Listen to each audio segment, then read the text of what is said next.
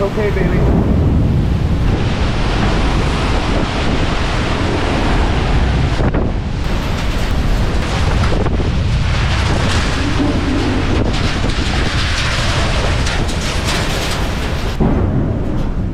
Vous entendez ça?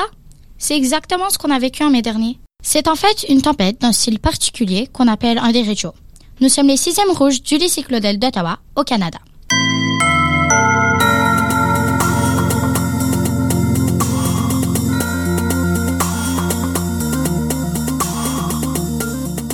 Dans cette émission, on va vous expliquer comment cet événement météorologique extrême a bouleversé la vie de la ville d'Ottawa.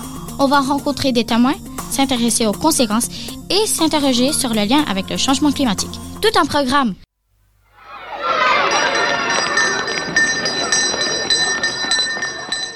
Le derecho a frappé l'Ontario, le Québec et l'Alberta au Canada. C'était le 21 mai 2022, un jour dont chaque Ottavien se souviendra toute sa vie. Le dernier derecho vu en Ontario remonte à 1999, donc on peut en déduire que ce sont des événements plutôt rares. Pendant cet événement climatique extrême, il s'est passé plein de choses différentes. Poteaux qui tombent, accidents, arbres qui bloquent le passage, vent fort et surtout, coupure d'électricité. Tout de suite, le récit des témoins. Qui peut mieux parler de cet événement que ceux qui l'ont vécu? Louis, peux-tu nous dire comment tu as vécu cet événement? Bonjour tout le monde. En fait, des amis et moi, on était en train de jouer au foot à côté d'une école. Et donc au début, il y a de la pluie normale euh, qui a commencé. On s'est réfugié dans le préau. Et d'un coup, de la pluie hyper forte a commencé à tomber. Des éclairs ont commencé à éclater très proche de moi. Et d'un coup, il y a eu l'alerte Amber sur le téléphone de mon père. Et on a eu encore plus peur. Tu t'en es bien sorti. D'autres ont eu moins de chance. Au cours des 9 heures qu'a duré la tempête, il y a eu effectivement 9 morts à Ottawa et 1 au Québec. Ceux-ci sont comptés 120 000 foyers en Ottawa, en Ottawa et dans l'Est ontarien sans électricité, soit 285 000 personnes sans électricité pendant différents nombres de jours selon l'endroit. Jusqu'à 3 semaines pour être précis. Les dégâts en Ontario sont estimés à plus de 720 millions de dollars, tandis que la tempête a coûté environ 150 millions de dollars au Québec. Et pour répondre aux besoins des familles sans abri ou sans électricité, beaucoup de centres d'aide ont été ouverts avec des douches et d'autres commodités.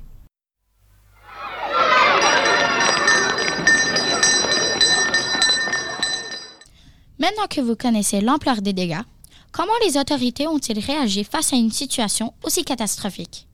Sans électricité, il n'y avait plus de frigo, plus de gazinières, les magasins étaient fermés. Pour résumer, beaucoup de personnes n'étaient plus en sécurité alimentaire.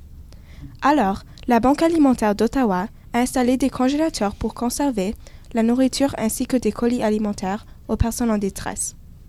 Le maire d'Ottawa était en communication avec les services d'urgence de la ville pour s'assurer que tous les services d'urgence soient disponibles pour tout le monde. Des arbres sont tombés sur les routes et des rails et les, les autorités ont dû les enlever des routes le plus vite possible.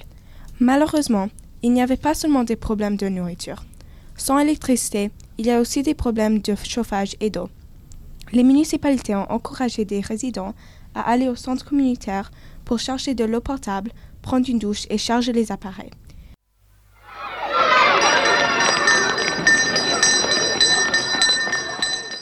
Quel événement climatique extrême avons-nous vécu ce jour-là à Ottawa? Nous avons vécu un déréchaud. C'est un type de phénomène météorologique rare qui peut prendre jusqu'à 10 heures pour passer. 10 heures? Eh oui, mais aussi parcourir plus que 1000 kilomètres. Le nom déréchaud vient du mot espagnol droit. C'est nommé comme cela, sa trajectoire est rectiligne, pas comme les tornades qui tournent et vont dans tous les sens. En quoi ce déréchaud peut être considéré comme un événement climatique extrême? On peut dire que c'est un événement climatique extrême parce que les vents ont une vitesse moyenne de 8,4 km par heure à cette période. Or, les vents ce jour-là sont allés jusqu'à 120,5 km par heure. La température était de 30 degrés Celsius à 2 heures de l'après-midi et elle s'est passée à 18 degrés Celsius à 4 heures de l'après-midi. Les changements étaient extrêmement violents.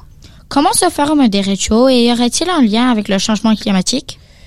Il faut avoir de nombreuses caractéristiques réunies pour, pour, avoir des orages aussi violents.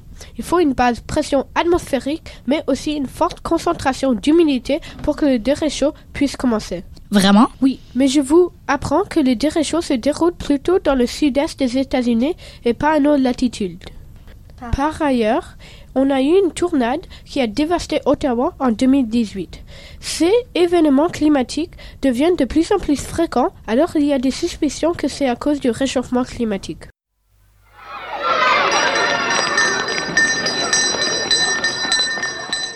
Nous allons maintenant laisser la parole à Nour et Rihanna pour boucler ce sujet qui me fascine.